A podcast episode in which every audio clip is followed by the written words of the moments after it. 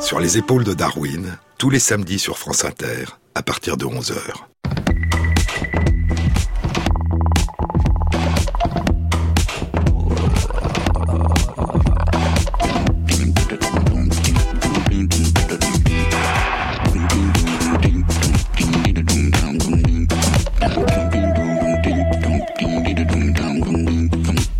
Bonjour à tous. Sur les épaules de Darwin, sur les épaules des géants. Se tenir sur les épaules des géants et voir plus loin, voir dans l'invisible, à travers l'espace et à travers le temps.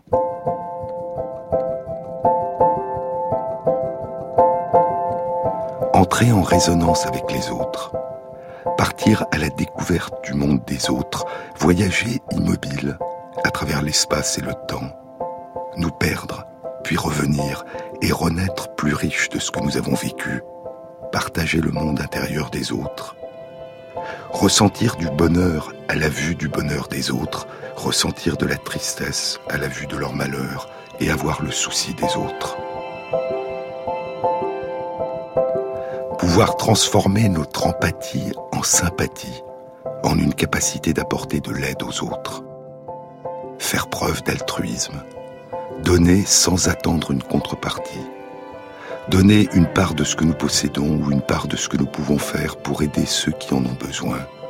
Donner de l'affection, de la tendresse.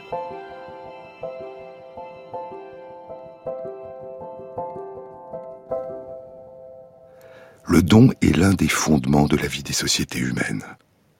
Ces émotions, ces états affectifs et ces comportements sont présents en nous dès la petite enfance et ils sont aussi présents sous diverses formes chez nos plus proches parents non humains, les chimpanzés et les bonobos. Les chimpanzés, agressifs, violents, guerriers, experts en intrigues politiques, et les bonobos pacifistes, joueurs, hédonistes.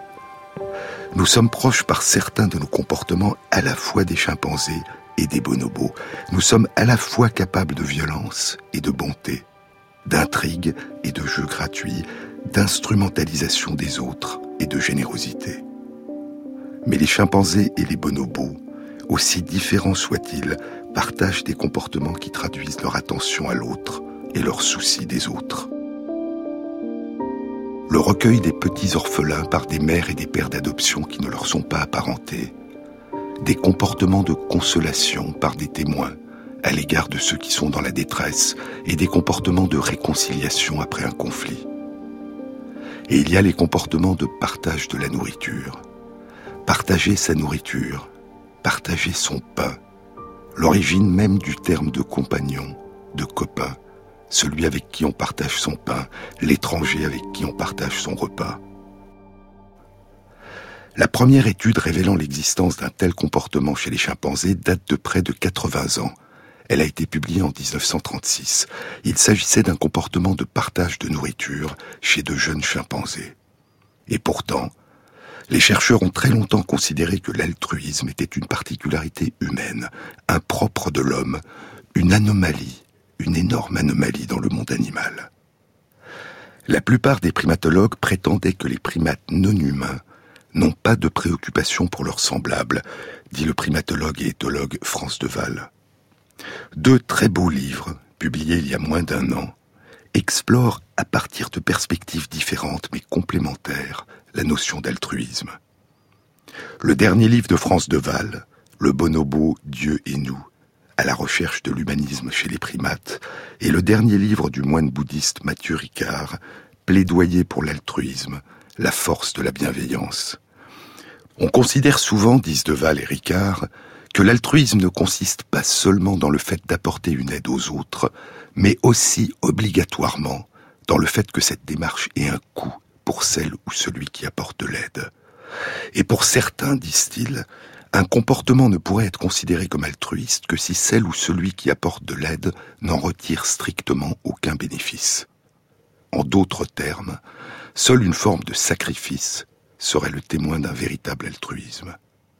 Si celui qui aide l'autre en retire une satisfaction émotionnelle ou affective, de la joie, du bonheur, alors il ne s'agirait en fait que d'une forme particulière déguisée de comportement égoïste.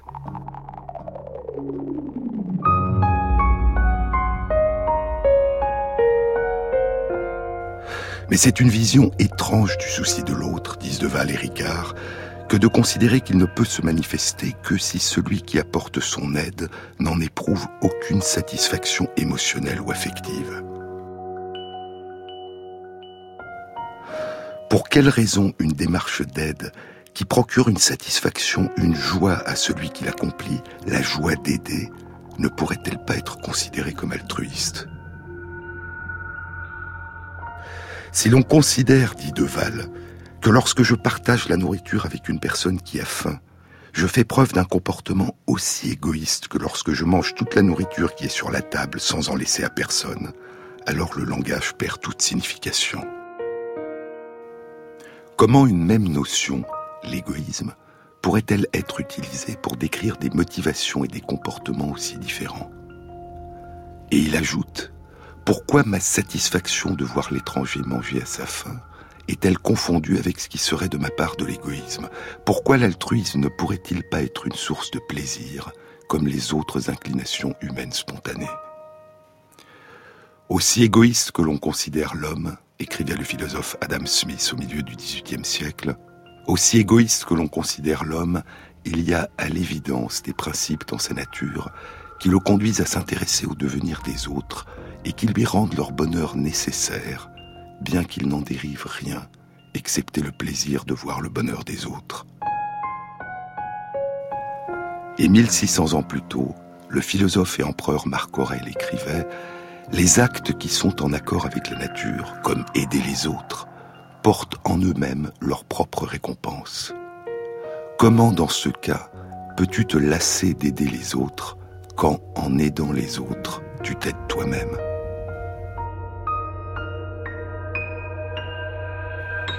Même si apporter de l'aide peut parfois aussi être dangereux, nous causer des souffrances ou prendre la forme d'un devoir, pour Marc Aurel, Adam Smith, Darwin et aujourd'hui pour France Deval et Mathieu Ricard, c'est la joie, le plaisir, le besoin d'apporter de l'aide à ceux qui sont les plus vulnérables qui est à la source de l'altruisme. Et ce besoin et cette joie d'aider ceux qui sont les plus vulnérables, nous disent Darwin et Deval, prend sa source depuis la nuit des temps, dans la tendresse du soin parental, le besoin et la joie de la mère, du père, des parents et souvent des autres adultes qui les entourent de s'occuper des petits qui ne peuvent survivre seuls. Et nous rendons à ceux qui nous entourent et à ceux qui nous survivront ce que nous avons nous-mêmes reçu au tout début de notre existence de tant d'autres à qui nous n'avions encore rien donné et de tant d'autres que nous ne connaîtrons jamais. On peut peut-être parler d'une dette, écrit Pascal Quignard. Je ressens ce besoin de rembourser une dette qui résulte de la nativité même en nous. Nous sommes faits par d'autres et par de plus anciens que nous.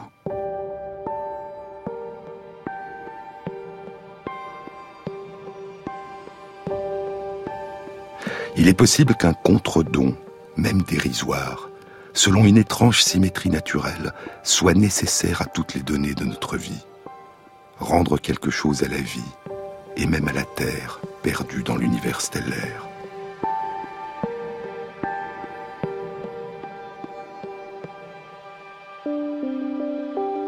Une action de grâce, de gratitude rendue à la lumière, à cet incroyable hasard d'être dont chacun de nous a été quelques années, durant les toutes premières années, un fragment encore dense et presque lumineux.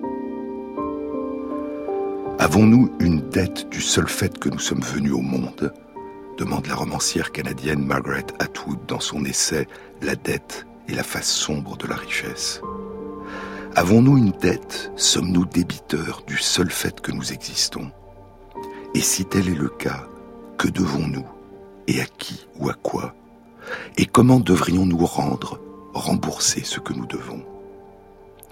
Je pense que nous avons hérité d'une capacité très ancienne, sans laquelle les notions de dette et de crédit ne pourraient exister, notre sens de l'équité.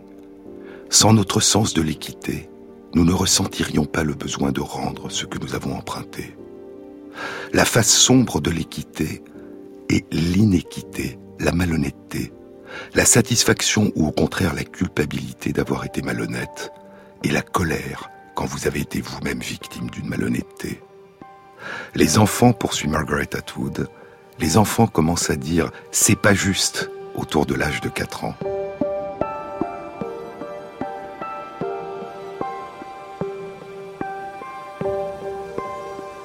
L'évolution de la réponse à l'inéquité. C'est le titre d'une synthèse qui a été publiée dans Science il y a une semaine, le 18 septembre 2014, par France Deval et Sarah Brosnan du département de psychologie et de philosophie de l'Université de l'État de Géorgie aux États-Unis. L'évolution de la réponse à l'inéquité. Le in de inéquité étant mis entre parenthèses pour signifier que les auteurs estiment que l'émergence de la notion d'équité dans le monde animal a été étroitement liée à l'évolution d'une réponse à l'inéquité.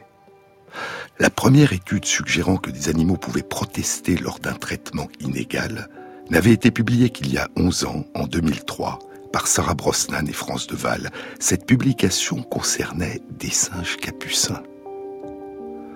Pour qu'une notion telle que la dette puisse exister, poursuit Margaret Atwood, il faut qu'un certain nombre de conditions soient réunies. L'une d'entre elles, je le disais, est un sens de l'équité, de l'honnêteté. Une autre est la notion de valeur équivalente. Si Jean a trois pommes et Suzy a un crayon, est-ce qu'échanger une pomme contre un crayon est un échange acceptable? Cela dépend de la valeur que Jean et Suzy attribuent à ce qu'ils échangent, qui dépend elle-même de leur fin ou du besoin qu'ils ont d'un instrument de communication. Dans un échange perçu comme équitable, ce qui est échangé est considéré comme équilibré et rien n'est considéré comme restant dû. Beaucoup d'animaux, poursuit Atwood, beaucoup d'animaux, si ce n'est tous, sont capables de faire la différence entre plus grand que ou plus petit que, en particulier quand ils recherchent leur nourriture. Mais c'est chez les primates que la capacité de faire la différence entre un peu plus grand que ou un peu meilleur que tend à devenir obsessionnelle. Et dans son livre consacré à la dette, Margaret Atwood commence à décrire les résultats de l'étude concernant les singes capucins que France Deval et Sarah Brosnan avaient publié en 2003 dans Nature. Sur les épaules de Darwin, sur France Inter.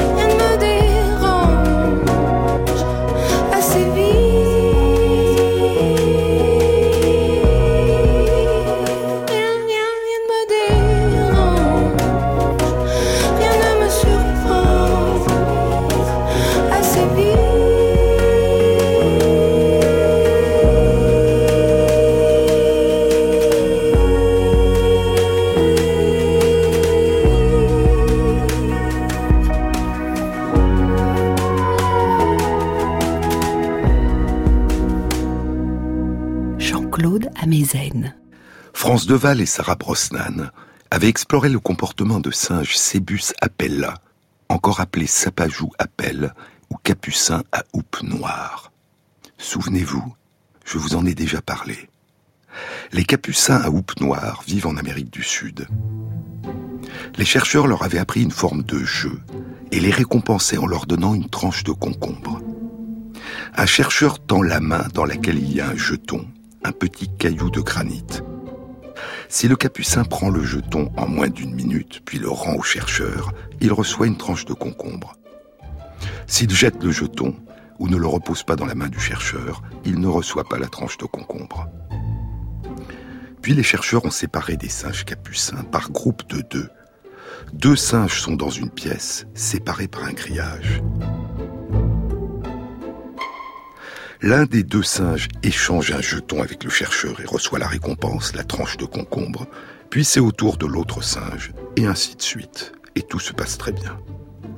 Une autre condition a consisté alors à donner sa récompense habituelle, une tranche de concombre, à l'un des deux singes qui échange le jeton avec le chercheur, et à donner à l'autre, pour le même échange de jetons, une récompense beaucoup plus appréciée, un grain de raisin.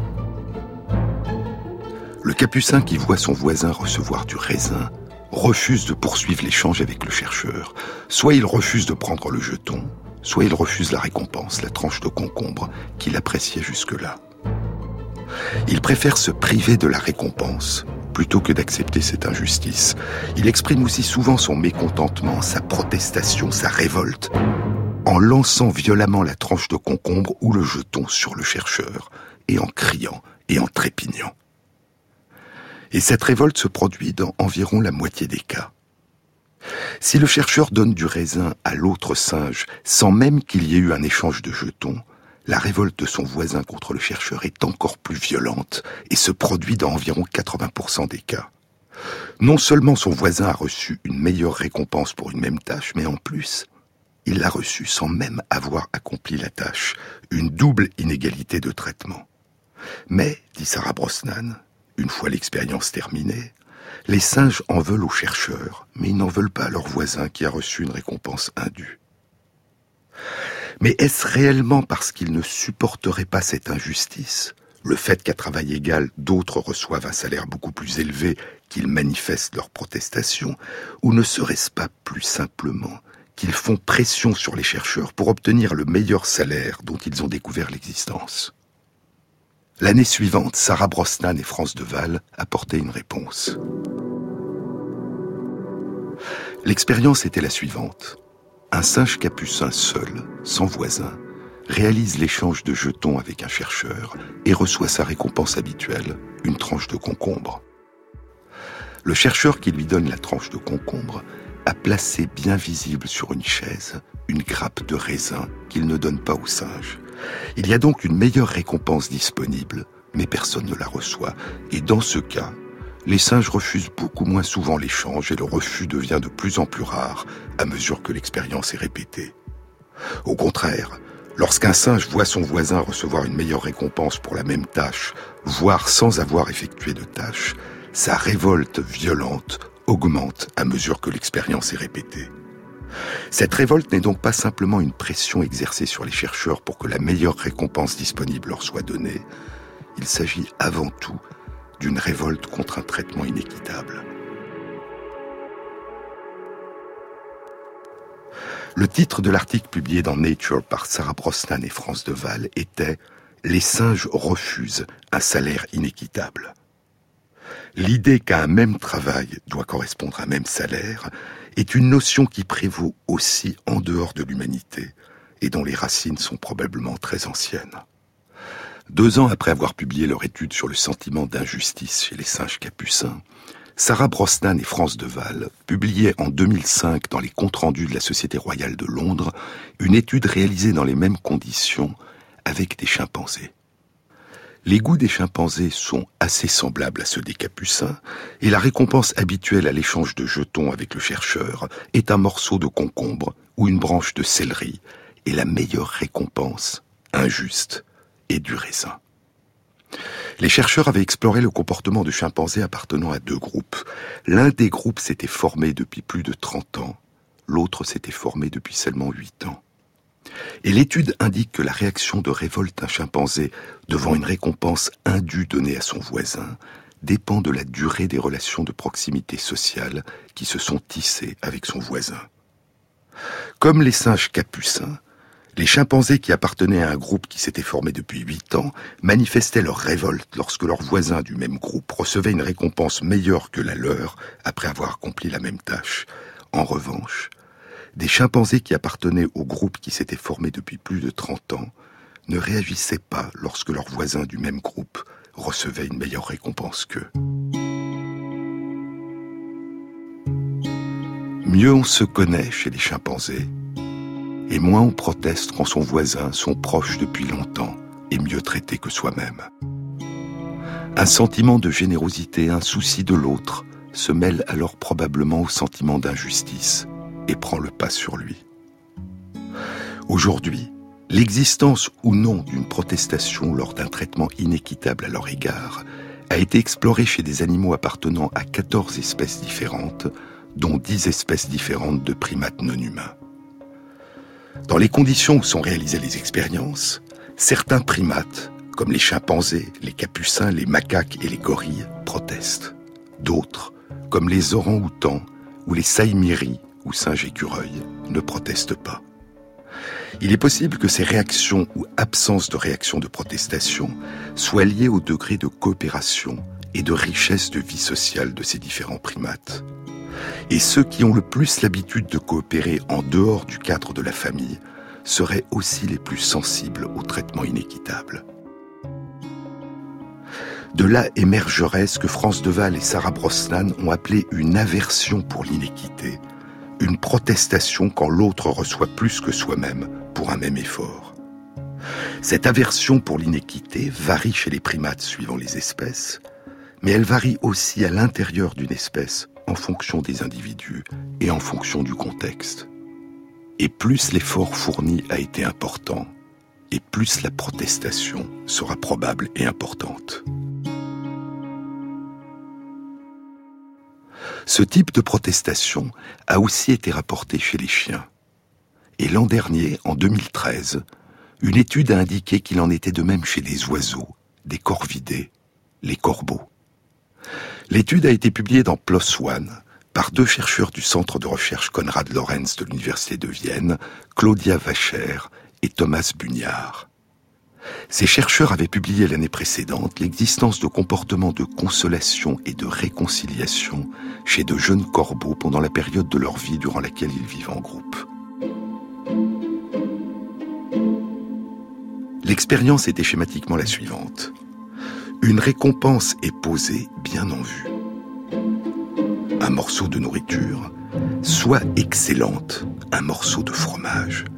Comme dans la fable de La Fontaine, le corbeau et le renard, maître corbeau sur un arbre perché tenait en son bec un fromage.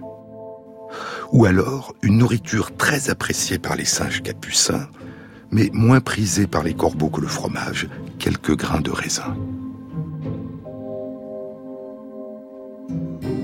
Les chercheurs présentaient à un corbeau un caillou qu'il devait prendre, garder dans son bec pendant au moins trois secondes, puis rendre au chercheur, puis reprendre, garder à nouveau dans son bec, puis rendre, en tout trois fois de suite.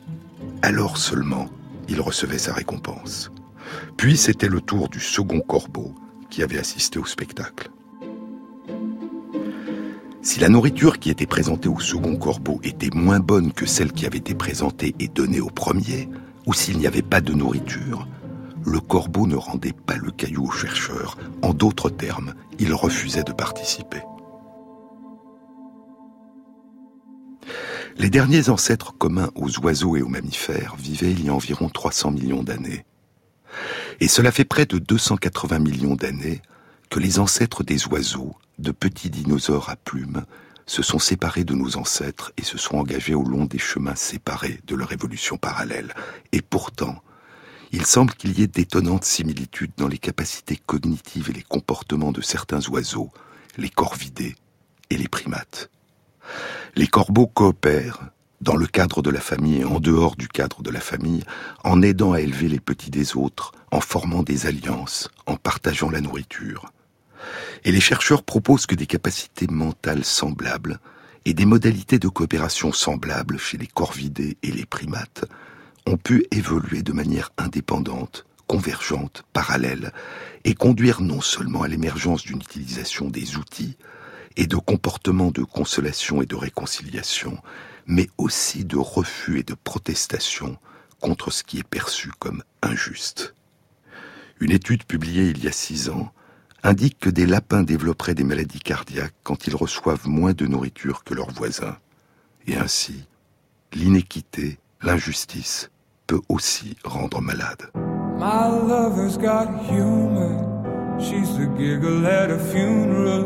Knows everybody's disapproval. I should have worshipped her sooner. If the heavens ever did speak, she's the last true mouthpiece. Every Sunday's getting more bleak. A fresh poison each week. We were born sick, you heard them say it. My church offers no absolutes. She tells me worship in the bedroom. The only heaven I'll be sent to when I'm alone with you. I was born sick, but I love it. Command me to be well. Yeah. Yeah.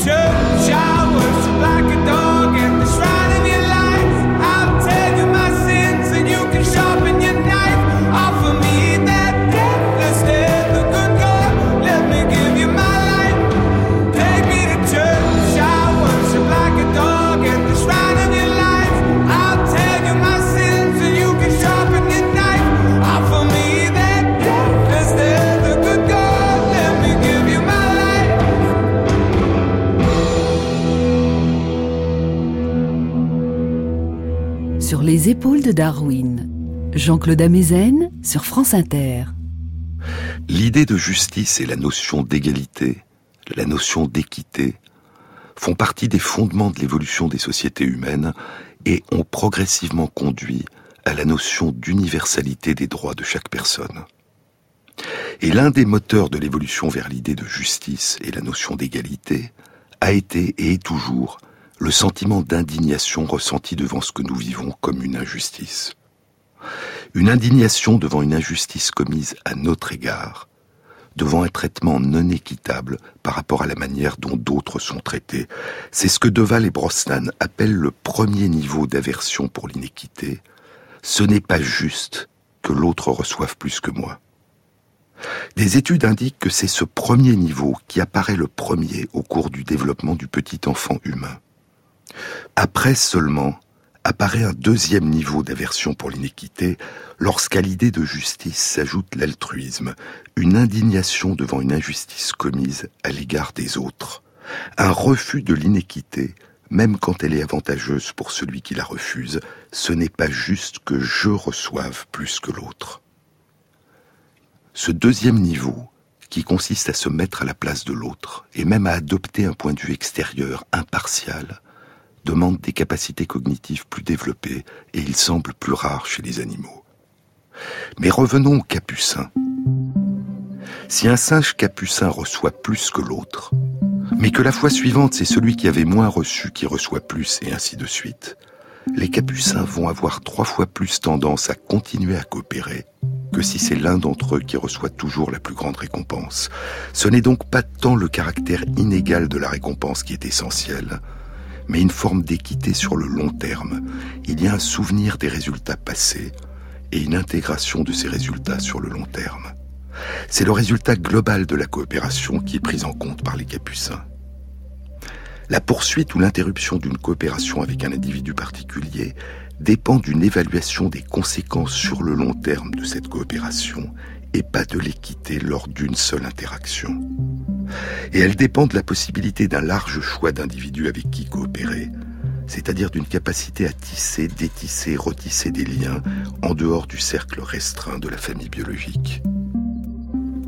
C'est le cas notamment de nos plus proches cousins, les chimpanzés et les bonobos. Les chimpanzés chassent ensemble, forment des coalitions politiques et d'autres formes d'associations fondées sur la réciprocité. Ils défendent ensemble leur territoire et leurs compagnes ou compagnons, et ils partagent leur nourriture. Et des études indiquent que la plupart des relations de coopération à long terme entre les mâles se passent en dehors de la famille. Les bonobos ont le même type de relation, les femelles partagent souvent la nourriture et maintiennent des réseaux de coopération qui leur permettent d'exercer un pouvoir sur les mâles. Et les femelles sont le plus souvent non apparentées, car elles sont, comme chez les chimpanzés, celles qui à la puberté quittent leur communauté pour intégrer une autre communauté avec laquelle elles n'ont pas de liens familiaux. Mais étrangement, les chercheurs n'avaient pas exploré ou ont à peine commencé à explorer chez les primates non humains la dimension la plus altruiste du sentiment d'injustice, le sentiment d'injustice lorsque c'est un autre ou une autre qui est victime d'un traitement inéquitable. Et il est probable que c'est parce que la plupart des chercheurs pensaient que la protestation qui naît d'un sentiment d'injustice, quand c'est un autre ou une autre qui est lésé, est un comportement exclusivement humain, que de tels comportements n'ont pas été recherchés chez nos proches cousins non humains. Ce n'est qu'il y a quatre ans, en 2010, qu'une étude indiquait que les chimpanzés ont une tendance à répartir également la récompense, mais plus souvent quand ils ont besoin de la coopération de leurs partenaires que quand ils n'en ont pas besoin. Ils semblent anticiper et éviter une réaction future négative de leurs partenaires. En 2013, France Deval, Sarah Brosnan et leurs collègues publient dans les comptes rendus de l'Académie des sciences des États-Unis une transposition chez les chimpanzés du jeu de l'ultimatum. Le jeu de l'ultimatum a fait l'objet de très nombreuses études impliquant de très nombreuses personnes depuis plus de 30 ans. Il se déroule de la manière suivante. Une personne reçoit une somme d'argent ou d'argent virtuel à partager entre elle et un autre joueur. Si l'autre personne accepte le partage, les deux joueurs reçoivent la somme que le premier a décidé d'attribuer à chacun. Si l'autre refuse, aucun des deux joueurs ne reçoit d'argent. En général, et de nombreuses études ont été réalisées dans différents pays et différentes cultures, le premier joueur propose un échange qui est proche de la moitié, en moyenne 40%, parfois plus de la moitié. Et en moyenne, l'autre joueur refuse les offres qui lui sont faites quand elles sont inférieures à 20% de la somme. À ce moment, aucun joueur ne reçoit rien. Ces comportements sont observés même quand on a dit aux deux joueurs qu'ils ne joueront qu'une seule fois et ne se reverront plus après. France Deval, Sarah Brosnan et leurs collègues ont fait jouer six chimpanzés adultes au jeu de l'ultimatum. Il y avait six tranches de bananes devant les deux joueurs chimpanzés, mais ils ne pouvaient s'en saisir. Au lieu d'une somme d'argent, les chercheurs ont donné à un chimpanzé le choix entre deux jetons.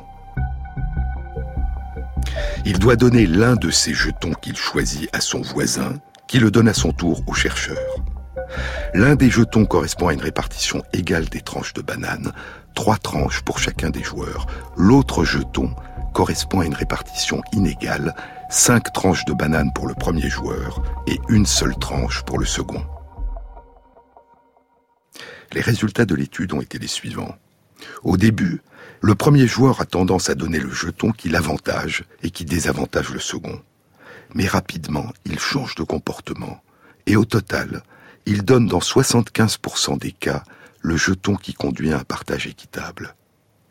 Les auteurs notent aussi que de temps en temps, au début, quand le partage est inéquitable, le second joueur proteste en crachant de l'eau, en menaçant le premier ou en frappant sur la paroi qui le sépare de son voisin. Les chercheurs ont réalisé la même expérience avec 20 enfants humains, âgés en moyenne de 4 ans. La récompense à partager n'était pas des tranches de bananes, mais des autocollants. L'un des deux jetons entraînait l'attribution de trois autocollants au premier joueur et de trois autocollants au second joueur. L'autre jeton entraînait l'attribution de cinq autocollants au premier joueur et de un seul autocollant au second joueur. Et les résultats étaient les mêmes. Au début, une tendance du premier joueur a donné au deuxième joueur le jeton qui entraînait une répartition inégale des autocollants, puis une tendance à donner le jeton qui entraînait une répartition égale des autocollants. Et comme pour les chimpanzés, de temps en temps, au cours de la première période, le second joueur protestait en criant ⁇ Tu en as reçu plus que moi !⁇ ou ⁇ Je veux plus d'autocollants !⁇ Puis les chercheurs ont proposé aux chimpanzés de jouer à une variante du jeu qui a été appelée le jeu du dictateur. Dans ces conditions, le premier joueur donne directement le jeton qu'il a choisi au chercheur, sans passer par le second joueur. Et dans ce cas, le premier joueur, le seul joueur en l'occurrence, choisissait dans 90% des cas le jeton qui l'avantageait, c'est-à-dire qu'il lui donnait 5 tranches de banane sur les 6. Et la même tendance a été observée quand les enfants jouaient dans les mêmes conditions. Et ainsi, une forme de coopération, de participation de l'autre rend plus sensible à l'équité, probablement parce que cela conduit à se mettre à la place de l'autre et envisager un éventuel refus de l'autre de participer. C'est la réclamation de l'autre qui, pour partie, nous apprend à nous mettre à sa place. C'est de l'autre que nous apprenons ce que c'est que d'être à sa place. La justice dans les sociétés humaines ne dépend pas uniquement d'un souci d'équité et d'honnêteté dans les relations humaines, elle est aussi fondée sur la délégation de la résolution des conflits à une ou plusieurs personnes qui sont considérées comme impartiales. Est-ce que des comportements semblables existent aussi chez nos cousins non humains? Le seul comportement de ce type qui a été mis en évidence à ce jour par les études de France Deval et de ses collègues est le suivant. Chez les macaques et chez les chimpanzés, les mâles dominants s'interposent lors des conflits violents et séparent les adversaires. Lorsque les chercheurs ont retiré les mâles dominants pendant un certain temps de groupes de macaques, les conflits violents se sont multipliés. Chez les chimpanzés, les mâles dominants prennent la défense du perdant, se battant à ses côtés, prenant des risques pour faire cesser le conflit. Il ne s'agit sans doute pas tant de justice que de protection du plus faible, du plus vulnérable. Souci de l'autre, aide apportée au plus faible, générosité, partage, sentiment d'injustice, sous différentes formes, des comportements semblables aux nôtres ou des prémices ou des reflets de nos comportements sont présents chez nos cousins non humains. Mais même aujourd'hui dans nos sociétés, un traitement inéquitable a du mal à être source d'indignation de la part de ceux qui ne sont pas victimes de ces injustices. À titre d'exemple, parmi tant d'autres dans notre pays, la loi impose qu'à travail égal, le salaire doit être identique, mais le fait qu'à travail égal, le salaire des femmes soit toujours significativement inférieur en moyenne à celui des hommes ne semble pas profondément perturber notre société. Il y a tant d'injustices tragiques aujourd'hui dans le monde. Dans son livre L'idée de justice, Amartya Sen souligne le fait que le sentiment d'indignation devant les injustices est le premier moteur vers l'élaboration d'une société plus juste, plus respectueuse des droits de chacune et de chacun. Mais l'idée de justice nécessite aussi de dépasser cette étape indispensable. Elle nécessite de faire émerger un point de vue extérieur, ce que le philosophe Adam Smith appelait le point de vue d'un observateur extérieur et impartial. Imaginez un observateur extérieur et impartial qui dépasse le point de vue forcément limité de chacun d'entre nous. Mais comme il n'existe pas d'observateur extérieur impartial, Amartya Sen propose que c'est le dialogue raisonné, l'écoute, la discussion, qui est le plus à même par la diversité des points de vue qu'elle croise de permettre de construire l'équivalent d'un point de vue impartial, c'est-à-dire un point de vue qui intègre et dépasse celui de chacun des participants au dialogue. Une véritable démocratie, dit Amartya Sen, est une collectivité qui se soucie des autres, de tous les autres.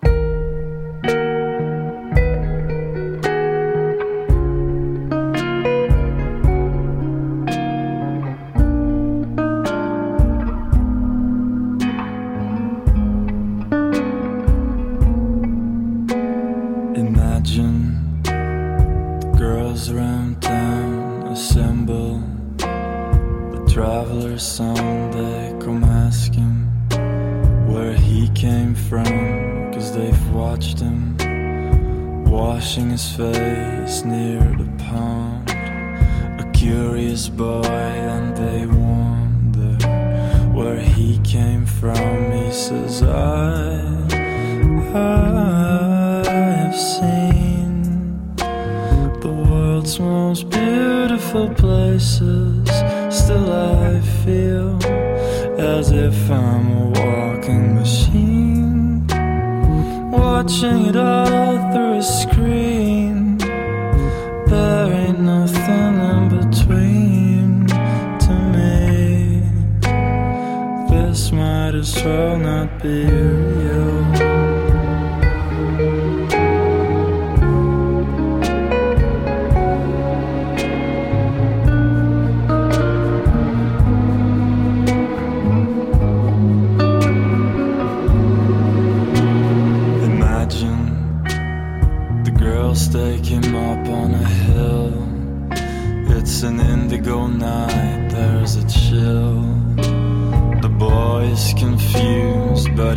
still as they gather around him. So many of them, they all sing about the pleasures of life and he cries, Why can't I sing along with some feeling or some meaning? It feels like I've always been blind. I don't so kind, for there are so many.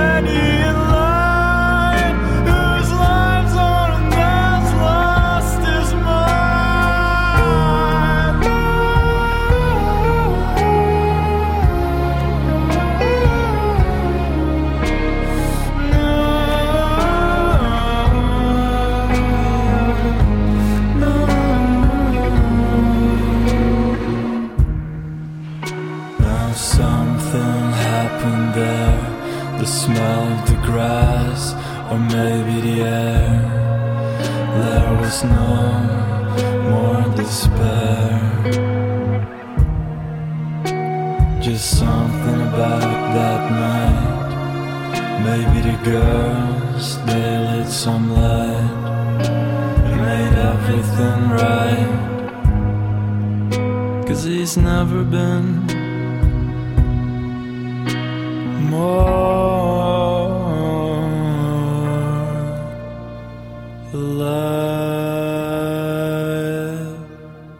France Inter, sur les épaules de Darwin, Jean-Claude Amezen.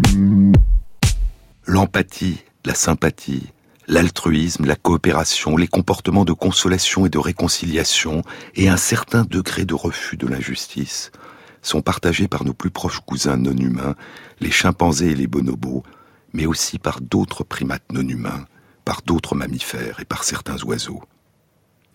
Mais il y a une face sombre de nos comportements, probablement la face la plus sombre et la plus tragique, qui ne semble partagée que par l'un de nos plus proches cousins non humains, le chimpanzé. C'est une forme extrême de violence, le meurtre. La première description d'une coalition de chimpanzés attaquant et massacrant des membres d'une autre communauté de chimpanzés a été publiée il y a 35 ans, en 1979, par la grande primatologue Jane Goodall. Mais l'importance et la signification de cette observation étaient sujet de débat. Jane Goodall avait commencé ses études du comportement des chimpanzés il y a plus de 50 ans, dans la réserve naturelle de Gombe, en Tanzanie. Pour acclimater les chimpanzés à une présence humaine, elle avait commencé à distribuer des bananes aux chimpanzés qui venaient lui rendre visite dans son campement. Et à partir de ce moment, les chimpanzés ont commencé à passer de plus en plus de temps dans le campement et elle a commencé à observer une augmentation du nombre des conflits et des agressions violentes entre chimpanzés. La distribution de nourriture fut arrêtée, mais parce qu'aucun meurtre de chimpanzé commis par un autre chimpanzé n'avait été observé à Gombe avant le début de la période où de la nourriture leur avait été distribuée, certains chercheurs ont proposé que c'était cette interférence humaine qui avait conduit à ces formes de violence extrêmes chez les chimpanzés et qu'elle ne leur était pas naturelle. D'autres meurtres semblables décrits dans des endroits où personne n'avait donné de nourriture aux chimpanzés, ont été attribués à d'autres interférences humaines, comme la déforestation, la chasse, l'introduction de maladies, la réduction et le fractionnement de leur habitat. Et le débat depuis plus de 30 ans a été le suivant. Cette face sombre, cette forme de violence extrême que constitue le meurtre, voire le meurtre gratuit, est-il impropre de l'homme que nous avons très récemment fait émerger chez nos cousins non humains en perturbant leur société? Ou est-ce une manifestation plus ancienne qui a émergé depuis longtemps dans certaines des lignées de descendants des ancêtres communs aux chimpanzés, aux bonobos et aux êtres humains qui se sont séparés il y a 5 à 7 millions d'années Une réponse vient d'être apportée par une étude publiée dans Nature il y a une semaine, le 18 septembre 2014. Elle a été réalisée par Michael Wilson du département d'anthropologie de l'Université du Minnesota aux États-Unis, en collaboration avec 29 collègues de différentes institutions de recherche dans le monde, aux États-Unis, en Allemagne, en Belgique, en Tanzanie, en Ouganda, au Japon, en Grande-Bretagne et en Suisse.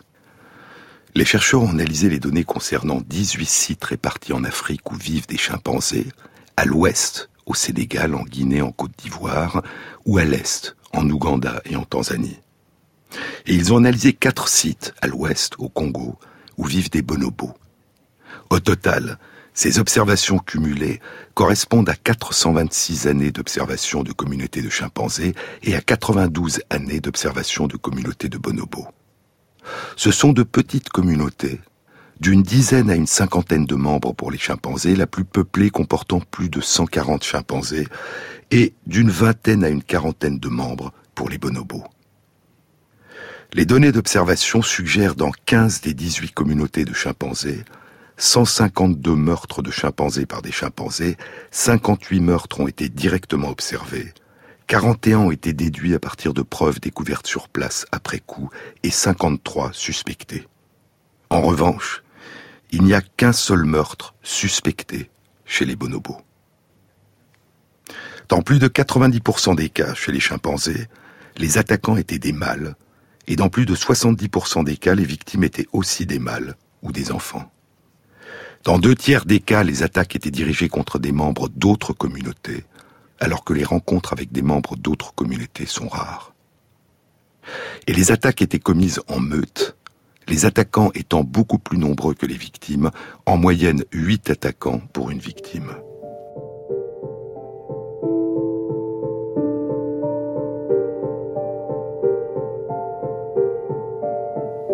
Il n'y a pas de corrélation significative avec des effets humains, tels que le fait de leur donner de la nourriture ou l'altération de leur habitat. Mais il y a une corrélation avec le fait que la population de chimpanzés est plus dense et contient plus de mâles. La violence est un comportement très rare chez les bonobos. Les bonobos vivent à l'ouest, et les communautés de chimpanzés explorées dans cette étude qui vivent à l'ouest sont moins violentes que celles qui vivent plus à l'est. Les différences d'environnement naturel favorisent peut-être cette plus faible agressivité. La communauté de chimpanzés la plus violente était située à l'est, à Kibale, avec un taux moyen de plus d'un meurtre directement observé par an. Cette communauté est la plus peuplée, avec plus de 140 chimpanzés, assez protégés des intrusions humaines, et de la nourriture n'a jamais été distribuée à ces chimpanzés. Inversement, sur le site qui a été le plus modifié par l'homme, le site de Bossou, à l'ouest, aucun meurtre n'a été observé ou suspecté. Et ainsi, il semble bien que ces formes extrêmes de violence soient une caractéristique des chimpanzés qui n'a pas été influencée par les perturbations humaines. La coopération peut aussi conduire à la violence de groupe. La coopération est un facteur de paix à l'intérieur d'un groupe. Elle peut être pacifique à l'égard des autres, ou au contraire conduire à la violence à l'égard des autres. Et la plus grande injustice à l'égard des autres est la violence qu'on leur inflige. Peut-être que celles et ceux d'entre nous qui ont le mieux révélé ce qu'il peut y avoir de plus généreux en nous sont celles et ceux qui ont cherché à établir la justice en refusant la violence, qui ont témoigné du souci de l'autre tout en refusant la violence et la haine. Gandhi, Martin Luther King, Nelson Mandela, Aung San Suu Kyi, Liu Xiaopo. Il nous faut avoir le courage d'admettre que nous sommes responsables des besoins des autres dit Aung San Suu Kyi, il faut vouloir assumer cette responsabilité. Dans son autobiographie Long Way to Freedom, un long chemin vers la liberté, Nelson Mandela écrivait Je ne suis pas vraiment libre si je prive une autre personne de sa liberté. Être libre, poursuivait Mandela, ce n'est pas seulement se débarrasser de ses chaînes, c'est vivre d'une façon qui respecte et renforce la liberté des autres.